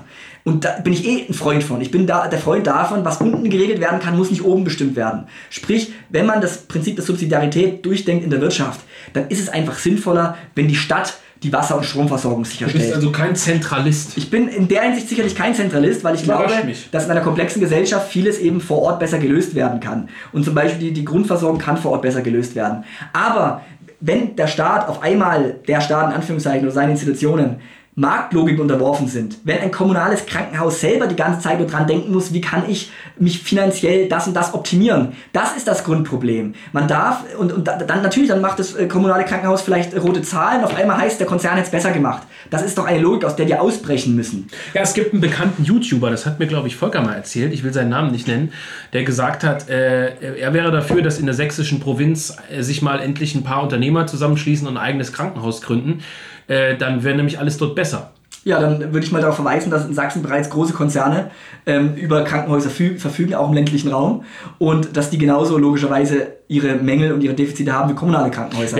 Weil sie, da, sie, sie arbeiten, egal ob kommunaler Trägerschaft oder unter Konzernträgerschaft, sie tragen, sie müssen momentan in der jetzigen Verfasstheit unserer jetzigen Wirtschaftsweise, müssen sie unter Marktbedingungen fit für den Markt bleiben. Ja. Und das geht zulasten der Gesundheit. Und das ist kein reines Corona-Thema. Das Thema war vor Corona da. Wenn jetzt aber die Revolte Rheinland meint, dass sie aufgrund der Aufmerksamkeit, die endlich auf das Pflege- und Gesundheitsthema gelenkt wurde durch Corona, wenn sie aufgrund dieser Aufmerksamkeit jetzt dieses Thema bespielen können und ein Bewusstsein dafür schaffen, dann hat das Transparent seine Dienste bereits erfüllt. Ein ganz banales, drei Meter langes Transparent. Wir haben ja einen Freund, wir beide, Benedikt kann man sagen, den wir an dieser Stelle ganz herzlich grüßen wollen aus Zwickau der in der äh, Pflege arbeitet, nämlich von alten Menschen und zwar nur in der Nachtschicht. Sehr interessant, also das ist, glaube ich, eine sehr, sehr fordernde Angelegenheit ähm, der mir das auch immer haarklein erzählt. Der sagt, äh, die haben dann nachts nur die Mindestbesetzung. Ich weiß nicht, ob es ein oder zwei Personen sind, muss man sich mal vorstellen. Ich glaube, in diesem Altenheim sind 80 Leute oder so. Ne? Zwei Leute! Und, das, und er sagt, in jedem Altenheim ist immer nur die Mindestbesetzung, weil die Inhaber dieser Altenheime, und die sind halt eben auch überwiegend privat natürlich nicht für noch eine Arbeitskraft bezahlen wollen. Und dann kommt dann einer an und sagt, na ja, wenn der noch eine Arbeitskraft bezahlen muss, dann wird aber wiederum diese Pauschale, sage ich jetzt mal, für die alten Leute teurer und das können sich dann nicht alle leisten. Das ist ja dieses typisch libertäre Argument. Ähm, und äh, da muss man doch die Frage stellen, also wie kann das Leben von alten Menschen, ob sie nun verdient sind oder unverdient, die meisten vermutlich leider unverdient, aber ist egal, ähm, wie kann das so einem Prozess unterworfen sein? Ja, und das bringt man eben aus einem ganz realen Lebensbereich mit. Und Corona war für die natürlich schon ein Riesenthema. Der hat mir nämlich erzählt, dass die sich ja jeden Tag testen müssen. Das aber nicht gemacht haben. Warum haben die das nicht gemacht? Nicht, weil die die alten Leute nicht mögen, sondern weil die gesagt haben, wenn hier einer Corona hat ne, und wirklich positiv getestet wird, dann können wir hier zumachen. Dann müssen nämlich alle Kollegen, und die waren ungeimpft, ja, Asche über ihr Haupt, haha, müssen alle in Quarantäne. So, und wenn da zwei in der Quarantäne müssen sie auch geimpft. Also, ja, gut, ich, ich, ich, weiß nicht mehr, wie die Regeln alle sind. Auf jeden Fall, ähm, wenn da zwei Leute ausfallen, dann bricht das Altenheim zusammen. Ja. So. Und, und, und, und hier sind wir übrigens bei dem Thema, das auch ganz gut zeigt, wenn man das wirklich den Raum hat, das zu erklären, dem normalen Bürger, dass es in, im, im, im, im, in Anführungszeichen jetzt im deutschen Volk, pathetisch gesprochen, sehr wohl ein Grundbedürfnis gibt, dass sowas geklärt wird. Das Problem ist nur, es ist eine Vermittlungsfrage. Und Begrifflichkeiten, und Begrifflichkeiten. Aber der, der, normale Bürger reagiert, und das muss man wirklich mal betonen, ob in Düsseldorf oder in, in Zwickau, was auch immer du nennst, die, die, der normale Bürger reagiert nicht so allergisch auf substanzielle Kritik an solchen kapitalistischen ähm, Verwerfungen oder Exzessen oder Logiken, was auch immer, wie der liberal-konservative Überzeugungstäter in der AfD oder außerhalb der AfD. Der, normal, der, der normale Bürger in Deutschland ist ja offensichtlich nicht liberal-konservativ. Wenn er liberal-konservativ wäre, dann hätten die LKR 30% und die AfD nach der Logik dieser Leute auch 30%. Die FDP vielleicht, keine Ahnung was. Es ist aber nun mal nicht so. Wir haben in Deutschland eine durchaus, und das zeigen ja auch äh, Statistiken, du hast eine auf Twitter gestern sogar gepostet, es gibt im deutschen Volk eine, eine diffuse, nicht klar bestimmbare Abscheu vor äh, äh, rein gewinnorientierten und profitorientierten äh, Mechanismen. Aber das wird politisch nicht organisiert. Warum nicht? Die Linkspartei oder generell die Linke, die, die, die, die hängt in ihren, in, ihren, in ihren Gebäuden, in ihren ideologischen Gebäuden fest, die können auf die neue Situation nicht eingehen. Hinzu kommt, dass sie sich vermählt haben mit den Kapitalinteressen. Sie gestalten eben diesen gesellschaftlichen Raum aus, diese woke, politisch korrekte Industrie, diese ganze Gesellschaftsindustrie. Die, die aber auch nicht sie, links ist. Die nicht, das ja, ist das die ist, ich würde sagen, das ist eine linksliberale Verfallsform. Nee, aber der, der Abbau von Hürden der Abbau von Hürden und das Schaffen von neuen Märkten, beispielsweise Transsexuelle, die sich wiederum äh, Sachen kaufen, die nur Transsexuelle tragen. 70 Geschlechter, die alle ihre eigenen Klamotten und alle ihre eigene Identität ja, brauchen. Die Identitätspolitik ist zutiefst, genau. zutiefst kapitalistisch. Ja, das ist sie. Aber die moderne Linke ist es ja auch. Ja, Die moderne deswegen Linke, ist ja. so absurd. Und die Also, alte Linke ist tot. Das ist Ja. der Punkt. Die alte Linke ist tot, die moderne Linke ist überwiegend, einzelne Ausnahmen gibt es immer, Stegemann, Wagenknecht, wen auch immer, aber wir kennen sie, weil sie eben Ausnahmen sind. Ähm, Stegemann hört ja auch den Podcast und Wagenknecht auch. Immer. Ja. ich hoffe doch. Ich hoffe. Sarah, wie wir es nennen. Sarah, wie ich es auch nenne. Ja, Sarah. Wo kommt das Haar noch rein? Ich vergesse das immer in die Mitte. Nach A. Ja, das ist iranisch. Persisch. Ja, ja. Ja. Aber ist auch egal. Der, der Drecksauer. Volker, bitte nicht ausfallen werden, nur weil du ein Dreiviertel Stärke getrunken hast. Fällt mir eigentlich schon mal ein neues. Ja, ich kann, ich habe ja auch die letzten dreiviertel Stunden nichts mehr gesagt, weil ich kein Treibstoff Komm, erzähl mal was. Oh Volker, Gott. erzähl mal was. Ah. Na, Benedikt, worüber hast du geredet? Dein neues Buch. Spannendes Buch, habe ich gern gelesen. Ne? Nee, du hast gar kein Buch geschrieben. Du hast ein Buch geschrieben, aber ich fand's scheiße. Ja. Danke. Kann man, äh, läu- läuft da jetzt nicht der Ton, oder? Wenn Philipp draußen ist. Natürlich läuft der Ton, du Idiot. Oh, ich fand's trotzdem scheiße. Nee, scheiße ist ein falscher Begriff. Ich bin einfach, äh, es hat nicht meinen Geschmack äh, getroffen. Nee, aber ein ganz anderes Ich hab's Thema. trotzdem Du, bereits. liest, du liest ich ja auch bereits alles nur, ach so, ich hab ihn. Du liest Äh. ja auch alles nur unter der ähm, politischen Verwertungslogik. Das stimmt ja überhaupt nicht. Aber ein anderes Thema, das vielleicht ein bisschen besser passt, äh, Benedikt, du hast tatsächlich ein ähm, Buch, einen Aufsatz kann man sagen, geschrieben zum Thema äh, Corona und Profit. Ach ja. Das, ja. Studie. Ja, ich dachte, Studie. ich dachte, wir bewerben das mal, aber das ist ja auch Die ist ausverkauft. Echt? Ja, die war zwei Monate nach Erscheinen ausverkauft. Äh, derjenige, der die Auflage festgesetzt hat, hat sie nicht so festgesetzt, wie ich mir das äh, vielleicht auf dem freien Markt gewünscht hätte. Erhofft, nicht Ja, erwünscht. nicht, ja Erhofft. nee, also ich war, Spaß beiseite, ich war selber überrascht, dass die Studie so lief, so gut lief, so schnell weg war. Äh, es sollte eine Neuauflage eigentlich geben, aber das ist eine Zeitfrage, weil man müsste die natürlich erweitern. Redaktionsschluss war, glaube ich, im August letzten Jahres, also schon wieder vier, fünf Monate her. Sprich, man müsste viel erweitern. Ähm, es wäre aber sinnvoll. Aber in, in dieser Studie, wer, wer sie hat oder wer sie noch bekommen kann, Corona und Profit heißt es, Gewinner und Verlierer der Krise, erschienen äh, im Institut für Staatspolitik. Ähm, wer an die Studie noch rankommt, Zwischenhändler haben die mit Sicherheit noch einzelne. Exemplare, ähm, dann versuche ich da natürlich auch aufzuzeigen, die Dinge, die wir jetzt hier mündlich besprochen haben und die wir nur anreißen können, weil es ein Podcast ist, dort versuche ich noch mehr drauf einzugehen. Wer mein Wenn- ungelesenes Exemplar kaufen möchte, schreibt mir ein. ich habe das sogar geschenkt, du Penner, Ja, du hässlicher. Aber das ist ein anderes Thema, deine optischen Werte. Egal. Nee, aber Werbeblock. Äh, ich habe ein anderes äh, Bändchen geschrieben. Das habe ich äh. Heiligabend äh, äh, bei Götz Kubitschek eingereicht. Ähm, zum, Thema, zum Thema Partei und Vorfeld. Und das ist ja ein Thema, Oh je, da gibt es den das nächsten ist nämlich Streit. was, was ich gerne, ja, so ist das. Äh, niemals ruhen. Ähm, das würde ich noch ge- gerne erwähnen als Werbeblock tatsächlich, ähm, weil wir haben ja gestern jetzt nicht nur dieses Problem gehabt, Kapitalismus, Sozialismus, diese, diese 80er-Jahre-Diskussion, sondern wir haben auch gesehen, dass es sehr viele über 50-jährige AfD-Politiker gab, denen Spaß gemacht hat, auf die Jugend einzuschlagen. Und zwar undifferenziert auf die Jugend einzuschlagen. Also Carlo, Clemens und Co. haben ja auch einiges abbekommen äh, als JA-Leute, obwohl sie gar keine sogenannten solidarischen Patrioten sind, sondern Carlo Clemens ist mit Sicherheit ein pragmatischer Marktwirtschaftler. Ähm, aber man hat eben gesehen, äh, oder ein freier Marktwirtschaftler, wenn euch das lieber ist. Äh, man hat aber gesehen, dass die alten äh, AfDler, so 50, 60, die haben, zum, die haben draufgeprügelt auf die Jungen in einem Ton, der unverschämt, unverhältnismäßig und vor allem ungerechtfertigt war. Und hier sieht man Generationenkonflikt. Ähm, ich habe zum Beispiel, da kann man auch ein bisschen aus dem, aus dem Nähkästchen plaudern, ich habe so meine liebe Mühe immer mit dem, mit dem lieben Thomas Fröhlich von der JA, stellvertretender Bundesvorsitzender. Der ist ein, einer, einer der ganz rar gesäten, verständigen, klugen Köpfe ähm, der eher marktorientierten äh, Rechten. Ähm, und dem würde ich auch zugestehen, dass der Ahnung davon hat, wovon er redet. Trotzdem diskutieren wir natürlich andauernd und werden uns nicht so richtig einig. Aber was man sieht ist, es gibt ein gemeinsames Grundverständnis äh, von, von, von Zusammenarbeit, Partei, Vorfeld im Rahmen dieses großen Mosaiks, wie das funktionieren muss oder wie das ausschauen sollte. Das gibt es. Das ist zum Großteil eine Generationenfrage.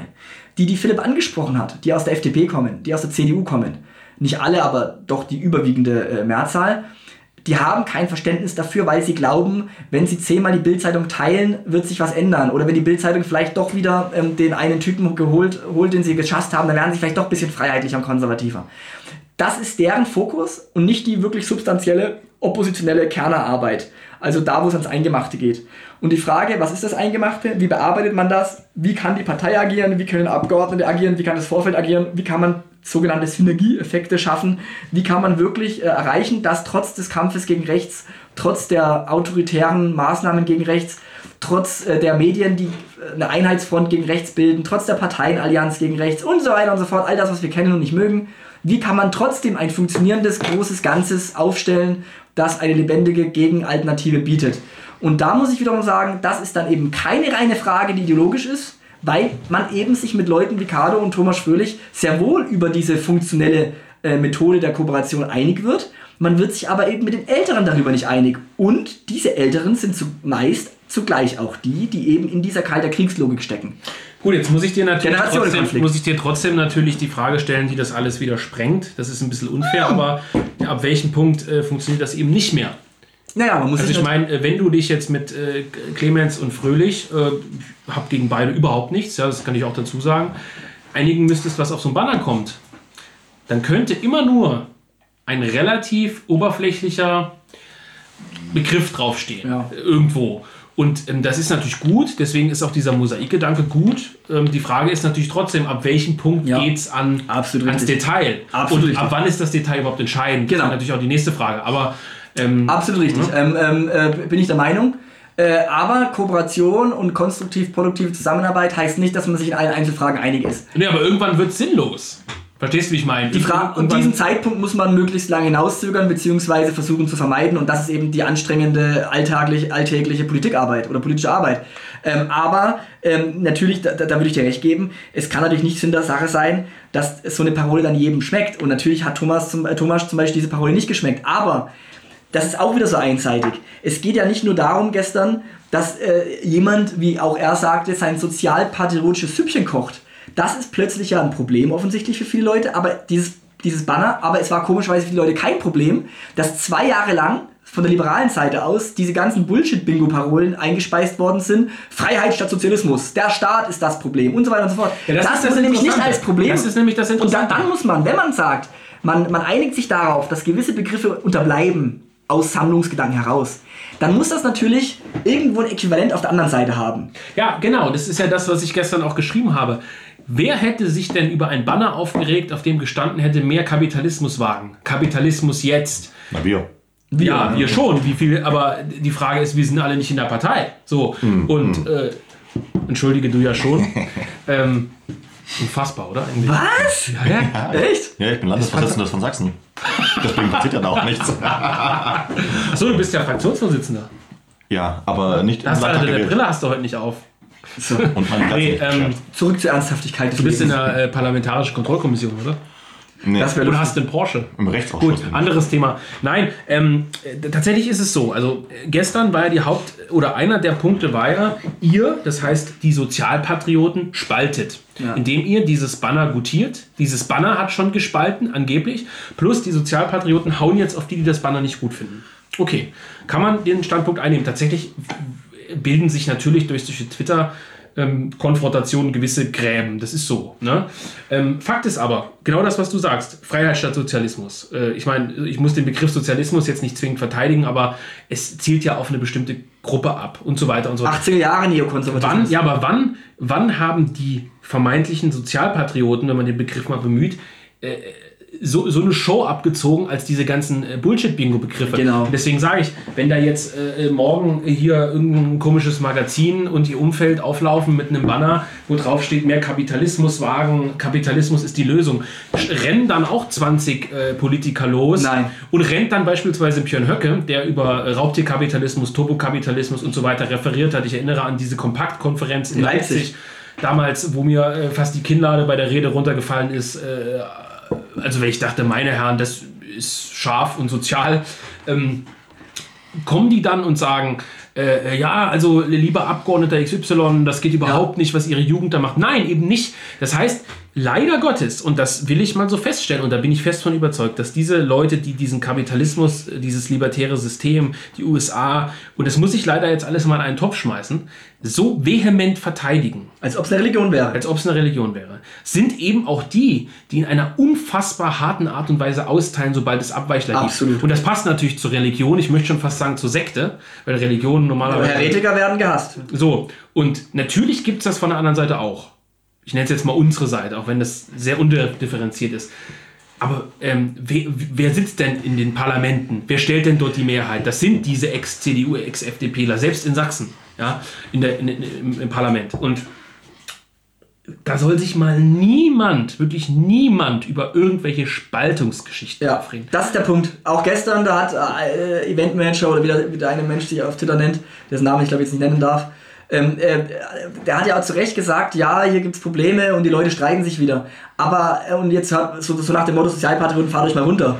Aber warum ist es eigentlich nötig, dass die eine Seite sich immer am Riemen reißen soll? Und am Riemen reißen heißt, heißt ja, es geht ja nicht um vulgäre Sachen. Und wir sind ja auch keine Parteimitglieder. Nee, nee, und es geht ja auch, Also ja, ja schon. auch nicht. Du Lusche. Ähm, es, geht ja auch, es geht ja auch gar nicht um, um Vulgäres oder um Rumgepolter, das lehnen wir alle ab, egal von welcher Seite. Gut, kommt vor, habe ich gestern auch gemacht. Ja, aber ja nicht so, aber ja nicht so, dass, dass deswegen die ganze Bundestagsfraktion ausrastet. Ah. Dass der eine Abgeordnete, na egal.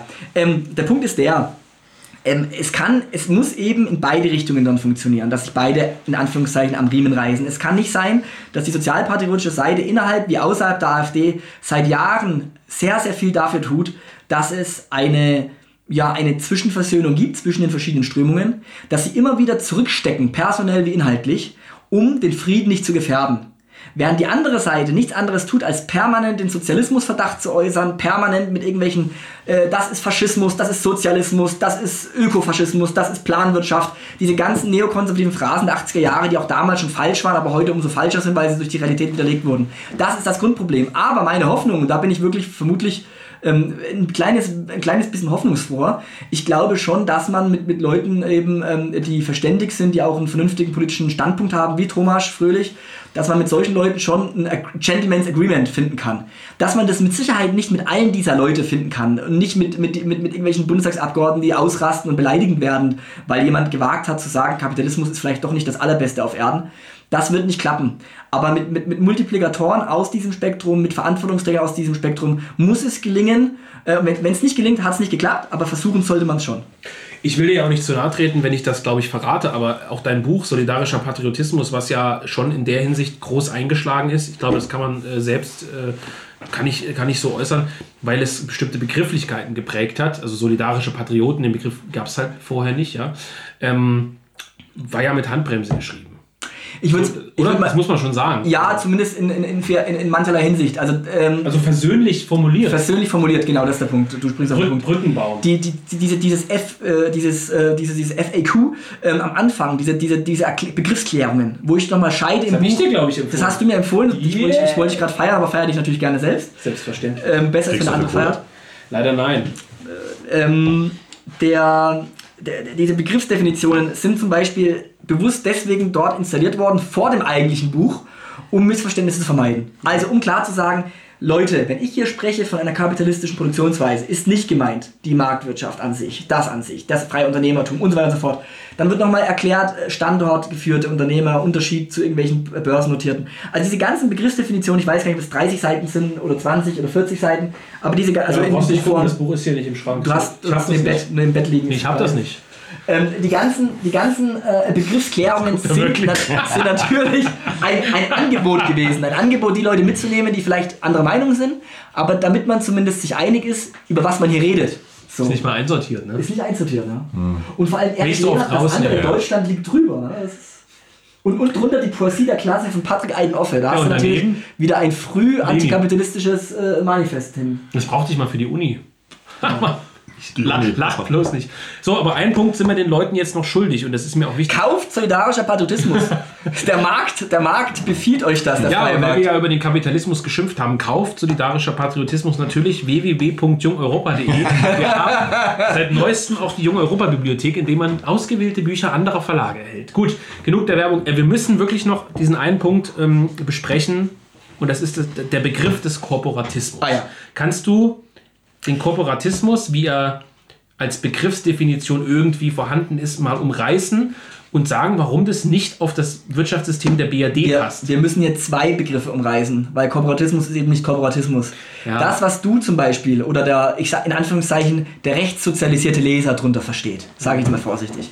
Das ist der Korporatismus als nationen- und klassenversöhnlerisches Element im Italien Mussolinis, der versucht zu schlichten zwischen Kapitalseite und Arbeitsseite, also die beiden Widersprüche Arbeit, Kapital sollen versöhnt werden unter Primat der Nation. Das heißt, die Nation vermittelt über die, in dem Fall in Italien eben über die faschistische Partei. Ähm, die Nation hat das Primat, die Wirtschaft, also die Unternehmerseite und die Arbeitnehmerseite, würde heute sagen, die beiden müssen zusammenfinden, müssen interagieren zum Wohle der Volksgemeinschaft oder des Staates. In Italien wurde es als Staat immer äh, beschrieben, ähm, während dann eben der Schlichter die Partei ist, die faschistische Partei. Die hat dann entschieden, in konkreten Konflikten, in, in Streitfällen. Wer hat jetzt recht? Die Arbeitgeber- und die Arbeitnehmerseite, wenn man diese Begriffe verwenden will. Wer hat hier jetzt recht? Und dann hat die Partei entschieden und da müssen sich beide Seiten dran halten. Der Kooperatismus, der dann natürlich, das ist jetzt runtergebrochen, da gibt es ja von Giovanni Gentile und auch von Mussolini Genau. selbst, was wahrscheinlich auch Gentile geschrieben haben dürfte, ähm, gibt es ja dazu einige Also Schriften. Autor. Ja, auch auf Deutsch gibt es dazu ja Schriften, die kann man sich antiquarisch besorgen, Uwe Berg Verlag oder bei anderen Antiquariaten. Ähm, das ist eine Doktrin gewesen, ich würde mal sagen, die Wirtschaftsdoktrin des Faschismus. Ja. So, das ist der Kooperatismus, an den ein Rechter denkt, wenn er Kooperatismus hört. Ein von Hayek, von der österreichischen Schule oder generell von eher liberalen, marktorientierten, kapitalistisch orientierten Denkern herkommende Mensch, der zum Beispiel aus der FDP kommt und sich jetzt aus äh, welchen äh, Gründen auch immer ins Patriotische äh, verirrt hat, vorübergehend, ähm, der versteht unter Kooperatismus was anderes. Der versteht, auch hier wieder heruntergebrochen, eher das Hineinwirken von Interessensverbänden in die freie Wirtschaft. Gewerkschaften, ähm, staatliche ähm, äh, äh, Unternehmen oder Betriebe, die staatlich kontrolliert oder geführt werden oder zumindest Teil, in Teilbereichen staatlich kontrolliert sind.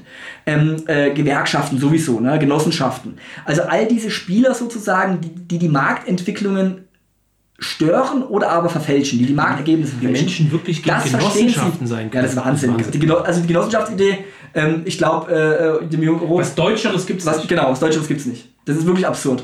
Und ähm, diese, diese, auch diese Logik, was du nicht alleine zu, zu tun vermagst, das, dafür, das ist ja auch mein Twitter-Header, ähm, äh, nicht um, ohne Grund, ähm, dass man sich mit anderen Leuten zusammenschließt, die das Gleiche wollen und dass man gemeinsam eben seine Energie einsetzt und seine Fähigkeiten einsetzt, um, um das Wohl des Ganzen zu vermehren. Und nicht nur, nicht nur das Liebe Das Ganze gibt, Das ist eine Grundidee. Der Feind des Kapitalisten ist das Wir. Ja. Weil er sagt, das Wir existiert nicht und es muss immer einen geben, der das Wir definiert. Und im Namen des Wir, im Namen der Gemeinschaft, im Namen am Ende des Volkes wurden große Verbrechen begangen. Das ist dann die Argumentationskette. Es gibt nur das Ich. Und das Ich führt, wenn er das tut, was für ihn das Beste ist, immer dazu, dass für alle das Beste getan ist. Das Genau. ist eine so unfassbar dumme Das ist Egoismus, das ist der menschliche Egoismus zur Ideologie geformt. Ja, das könnte in einem Glückskeks stehen von Ja. Norbert Bolz oder äh, Dr. Scheil stammen. Tja. Oh oh. Oh, oh, oh. Norbert Bolz. Einigen wir uns auf Norbert Bolz. Stefan Schall und ich waren uns gestern einen Tweet einig, deswegen nehme ich den da jetzt raus. Von der Lass das rauspiepsen. Mach's eh nicht. Ähm, ja. Nee, und da, das verstehen die. Also das heißt also, wenn, wenn, wenn, so ein liberaler Schaumschläger von Kooperatismus spricht oder twittert, dann meint er im Regelfall natürlich nicht das, was ein Rechter darunter versteht. Ja. Und da sind wir wieder beim Thema solidarischer Patriotismus in dem Buch, also in Bezug auf die Begriffsdefinitionen. Es gibt, es fehlt, und das ist das Grundproblem in der patriotischen Szenerie, aufgrund dessen, dass eben viele dazu kamen, die eigentlich mit Patriotismus zuvor nichts am Hut hatten, sondern eben nur mit Du Marx benutzt ja auch Patri- Patriotismus als so ein schrecklicher Begriff. ja, ich halte ihn aber für einen, ich halte ihn aber für einen konsensfähigen Überbegriff. Weil die, die Liebe zur Heimat, die Liebe zum eigenen soll ja das sein, was alle Strömungen antreibt. Wobei man auch da wieder bei, der, bei den Hardcore-Liberalen nicht so richtig weiß, ob denen nicht dann doch das Wohlergehen ähm, der einzelnen Wirtschaftsteilnehmer wichtiger ist als das Wohl des Nee, Volkes. sich. deswegen, ja, und vor allem ist interessant, und das ist ein Punkt, den man auch mal detailliert besprechen könnte, was, was verbindet Libertäre, also in dem Sinne Kapitalisten, und diese ganz hardcore krassen, äh, sage ich jetzt mal wirklich auch pauschalisiert, völkischen Rassisten. Das ist kein Angriff auf alle Völkischen, ja, und auch nicht auf alle Rassisten. Aber, ähm, nee, also, weißt du, dieses meine Sippe, meine Familie, wir als kleine Gemeinschaft. Also es gibt ja Libertäre, lustigerweise, ähm, Benoit schreibt ja, kein Libertärer kann ernsthaft für den Erhalt der klassischen Familie sein. Weil die klassische Familie ist natürlich ein Hemmnis des Marktes. Ja. Der Libertäre und Kapitalist will immer die Markthemmnisse beseitigen. Und die klassische Familie ist natürlich ein Hemmnis. Beispielsweise das Hemmnis, dass Person X nach New York zieht, um an, der, äh, um an der Börse tätig zu werden. Dass die Tochter nach Irland zieht, um als Ärztin zu arbeiten. Die klassische Familie hält ja die Menschen An einem. Ort, an einem Standort. Trotzdem findest du ja gerade... das, das ist Blut- und Bodenideologie. Ja, trotzdem findest du ja im Umfeld beispielsweise des Manuskriptum Verlags, der wiederum lustigerweise so Gartenbücher verlegt von Beleitis und, und Selbstversorger und so, findest du ja diese, und auch bei der Grauzone, bei diesem Magazin, das ich noch nie gelesen habe, aber wo ich jetzt mal auf der Internetseite war, dieses Rekurrieren auf die klassische Familie. Wir sind libertär, Ja. wollen aber die klassische Familie Ja. erhalten. Und das ist natürlich ein Widerspruch, Natürlich. aber unabhängig davon, ja, haben diese Leute anscheinend völlig andere Begriffsdefinitionen. Genau. Und, und Benoit hat es ja äh, auch auf den Punkt gebracht, die, die meisten äh, liberalen Rechten und liberal-konservativen wollen Dinge erhalten und bewahren unterstützen aber die grundlegenden Paradigmen, die genau das abtragen, was sie verteidigen wollen. Sie verteidigen, also das ist eigentlich die, die, die Quintessenz all der liberal-konservativen Probleme. Sie wollen die Familie, sie wollen vielleicht auch das Land, die Nation im besten Fall erhalten, aber sie tun in ihrer ökonomischen, äh, äh materialistischen Weltauffassung tun sie alles dafür, dass genau die Dinge abgetragen werden. Und auf diesen Widerspruch hinzuweisen, das muss erstens natürlich legitim sein, es ist notwendig und ähm, äh, man kann aber natürlich nicht jedem 18-jährigen Liberalkonservativen deswegen vor Kopf stoßen. Ähm, äh, es, es, wird viele Liberalkonservative oder Libertäre geben, die im Laufe ihres weiteren Lebens eben nicht mehr 18-jährige Internetboys sind, sondern dann später merken, okay, mit der Realität ist es doch nicht ganz so gut äh, äh koppelbar und entwickeln sich weiter. Das Problem sind für mich äh, eher die wirklich überzeugten Ideologen. Äh, ich erinnere ganz kurz an das eine Gespräch, Philipp, du weißt es, wenn mir eben ein, ein Mandatsträger einer oppositionellen Partei in Deutschland sagt, ähm, äh, bereits ein Volk ist ein Zwangskonstrukt, das das Individuum einengt. Und ich sage ganz trocken, ja, äh, bitte, die AfD wird gewählt, oh, jetzt habe die Partei doch genannt, mhm. die AfD wird gewählt, weil Patrioten Deutschland erhalten wollen und weil andere Parteien dieses Land böse gesagt abschaffen oder zumindest so umgestalten, dass wir es nicht mehr erkennen. Nein, das Individuum muss sich frei entwickeln können und die, die, äh, das Rekurrieren auf ein Volk als großes Wir, du hast es angesprochen, ich gegen Wir, das sorgt dafür, dass das Individuum eingeengt ist und sich nicht rational entscheiden kann, welchen Lebensweg es einschlagen will. Und da kann man ganz banal antworten, wer wirklich ein ja. Volk für ein Zwangskonstrukt hält, der, und hier, hier hört nämlich der Konsensbegriff auf, der ist nicht mal mehr ein Patriot. Der ist nicht nur kein Rechter, der ist auch kein Patriot.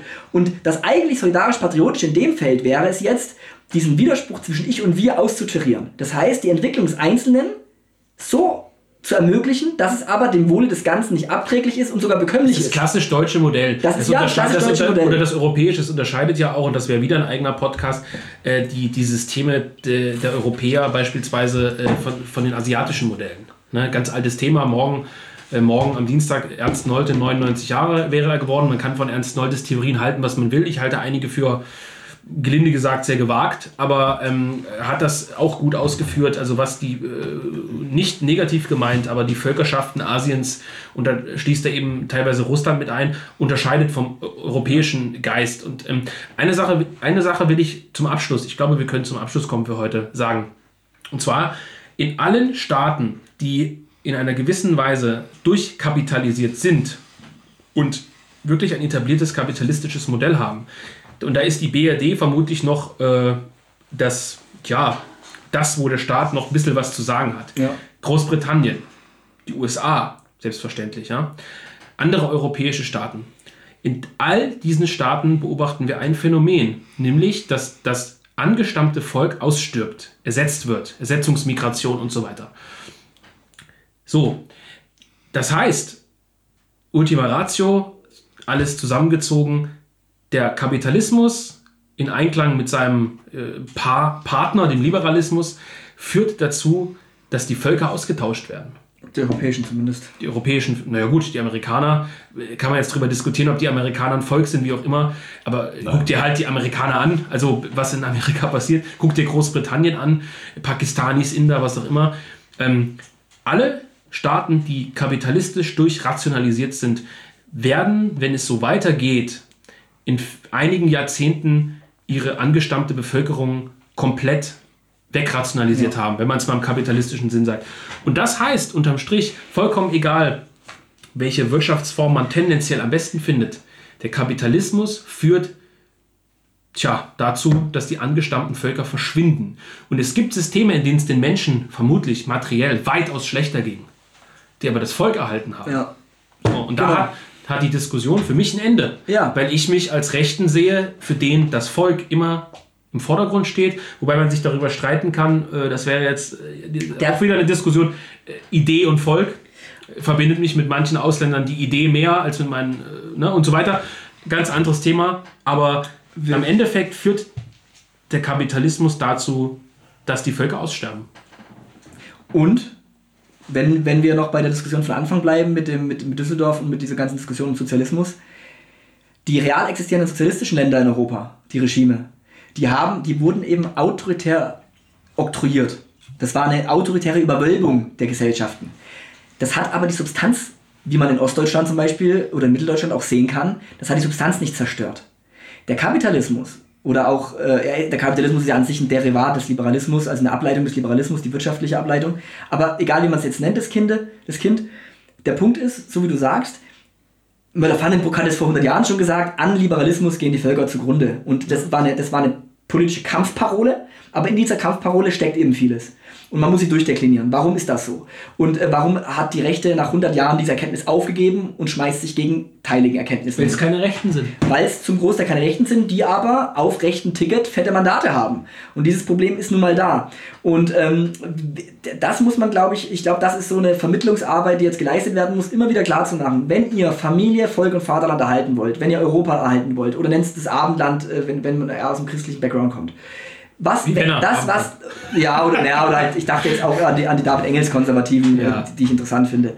Also, wenn wenn man, egal was man, wie man das Kind jetzt nennt, wenn man die Dinge bewahren möchte, die bewahrenswert sind, wenn man die Tradition weiterreichen möchte, unter Bedingungen natürlich der heutigen Zeit, wenn man all das leisten möchte, und das möchte ein Rechter, naturgemäß, sonst ist er eben keiner, dann muss man fragen, was einen daran hindert, dass das bewahrt wird. Und das ist eben nicht der real existierende Sozialismus. der seit Doch, 30 doch. Jahren tot ist. Das ist die Staatsquote. Ja, genau, das ist die Staatsquote. Jetzt Auch- werden wir polemisch. bei der Staatsquote ist auch wieder so was Herrliches. Da gehen aber dann die Liberalen auch nicht drauf ein.